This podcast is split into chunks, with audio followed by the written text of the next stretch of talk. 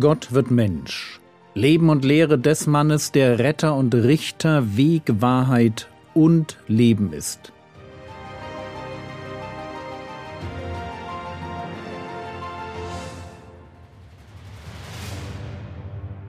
Episode 80 Die ersten Jünger Gestern waren wir in Johannes 1, Vers 34 stehen geblieben.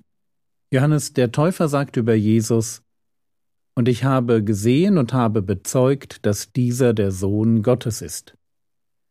Die Formulierung Sohn Gottes und dazu, was wir gestern auch gesehen haben, der Hinweis auf die Präexistenz Jesu, macht deutlich, dass Johannes der Täufer sich den Messias nicht einfach nur als einen Menschen vorstellt.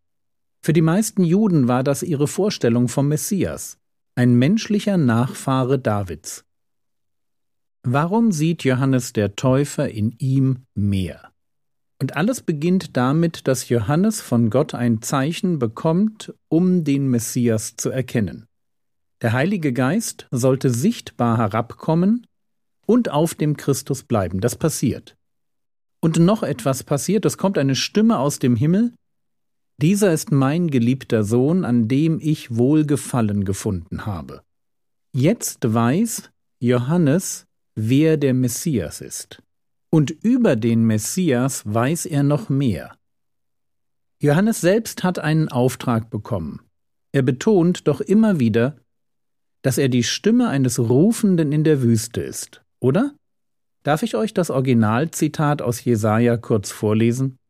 Jesaja 40, Vers 3 und 5.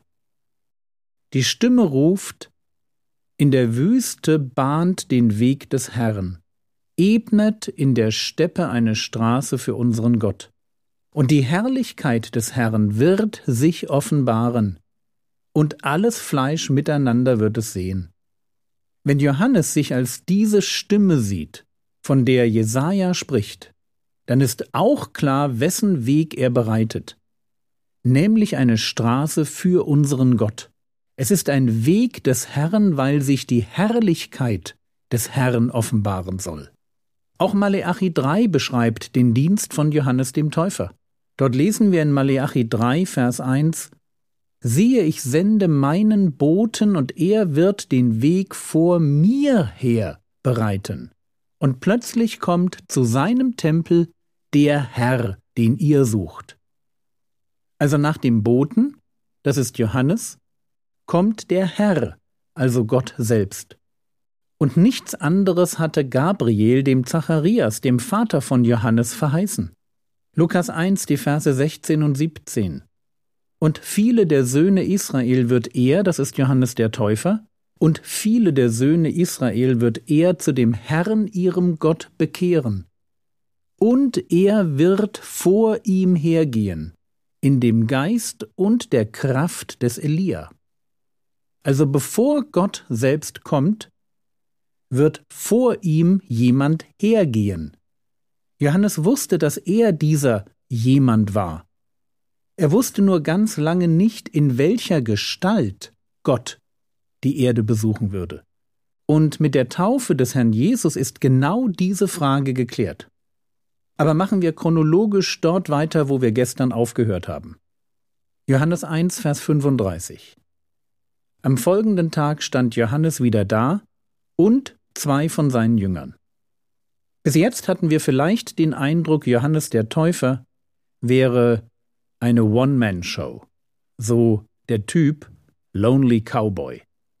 Fast. Johannes ist ein typischer Rabbi seiner Zeit. Und die hatten Follower. Jünger. Zwei von ihnen stehen neben ihm. Wie wir noch sehen werden, ist einer von ihnen Andreas, der Bruder des Simon Petrus, der andere bleibt namenlos. Und es ist nicht schwer zu erraten, wer denn dieser namenlose Jünger ist, der von Anfang an dabei ist, aber sich selbst nicht zu erkennen gibt. Es ist Johannes der Apostel, der Autor des Johannesevangeliums. Johannes 1, die Verse 36 und 37. Hinblickend auf Jesus, der vorbeigeht, spricht er, siehe das Lamm Gottes. Und es hörten ihn die zwei Jünger reden und folgten Jesus nach. Also das ist, was Jünger tun. Sie folgen einem Rabbi. Johannes 1, Vers 38. Jesus aber wandte sich um und sah sie nachfolgen und spricht zu ihnen, Was sucht ihr? Sie aber sagten zu ihm, Rabbi, was übersetzt heißt, Lehrer, wo hältst du dich auf? Absolut typisch. Sie wollen seine Jünger sein, aber dazu müssen sie wissen, wo er sich aufhält. Wenn sich da Tausende von Pilgern in der Wüste niedergelassen haben, einfach deshalb, weil sie Johannes sehen und predigen hören wollten, dann kann man eine Person schnell aus dem Blick verlieren und nie wieder finden. Deshalb ist es für diese zwei Ex-Johannes-Jünger absolut wichtig zu wissen, wo Jesus lagert. Sie wollen ja von nun an ihm nachfolgen, seine Jünger sein oder wenigstens darüber nachdenken, ob das eine Option ist. Und Nachfolge, was für uns ein eher abstrakter Begriff ist, das war damals zum Anfassen praktisch. Nachfolge hieß hinterherlaufen, schlicht und einfach dorthin gehen, wo Jesus hinging, bei ihm bleiben, bei seinen Predigten zuhören, kleine Aufträge übernehmen, eben lernen. Der Rabbi war der Lehrer und die Jünger waren die Schüler. Hinterherlaufen und lernen. Aber das geht nur, wenn ich weiß, wo ich Jesus finde. Wenn der nämlich aufbricht und verschwindet und ich das nicht weiß, ist es aus mit der Nachfolge. Johannes 1, Vers 39 Er spricht zu ihnen, kommt, und ihr werdet sehen. Sie kamen nun und sahen, wo er sich aufhielt, und blieben jenen Tag bei ihm. Es war um die zehnte Stunde. Bei der Formulierung es war um die zehnte Stunde gibt es zwei Möglichkeiten, wie man diese Zeitangabe versteht. Man kann die Einteilung des Tages um sechs Uhr starten lassen, das wäre das Normale, oder um Mitternacht. Und je nachdem, wofür man sich entscheidet, ist es jetzt 10 Uhr vormittags oder 16 Uhr nachmittags. Die Frage ist meines Erachtens nicht sonderlich wichtig, dafür aber wirklich kompliziert. Und ihr findet im Skript einen Link zu einem aktuellen Artikel. Viel wichtiger ist, was jetzt passiert. Johannes 1, die Verse 40 und 41. Andreas, der Bruder des Simon Petrus, war einer von den Zweien, die es von Johannes gehört hatten und ihm nachgefolgt waren. Dieser findet zuerst seinen eigenen Bruder Simon und spricht zu ihm Wir haben den Messias gefunden, was übersetzt ist Christus. Warum ist das wichtiger als Zeitangaben? Ganz einfach. Weil es uns zeigt, worauf es im Leben ankommt. Es kommt darauf an, dass wir als Zeugen der Wahrheit Menschen zu Jesus führen. Das ist kurz zusammengefasst der Grund dafür, warum wir überhaupt noch auf der Erde sind. Anderen Menschen davon erzählen, wir haben den Messias gefunden. Johannes 1, Vers 42. Und er führte ihn zu Jesus. Jesus blickte ihn an und sprach, Du bist Simon, der Sohn des Johannes, du wirst Kephas heißen, was übersetzt wird Stein. Und hier an der Stelle spüren wir etwas von der prophetischen Gabe des Herrn Jesus. Er schaut den Bruder des Andreas an und er sieht in ihm etwas. Und deshalb nennt er ihn Kephas. Und Kephas leitet sich von dem aramäischen Wort für Stein ab.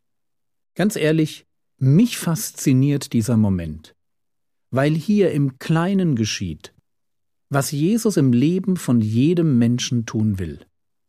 Er will uns einen neuen Namen geben, einen Namen, der uns völlig entspricht, ein Name, der unsere Berufung und damit unsere Zukunft beschreibt, ein Name, der Verheißung ist und uns auf das Intimste mit dem verbindet, der ihn uns zugesprochen hat.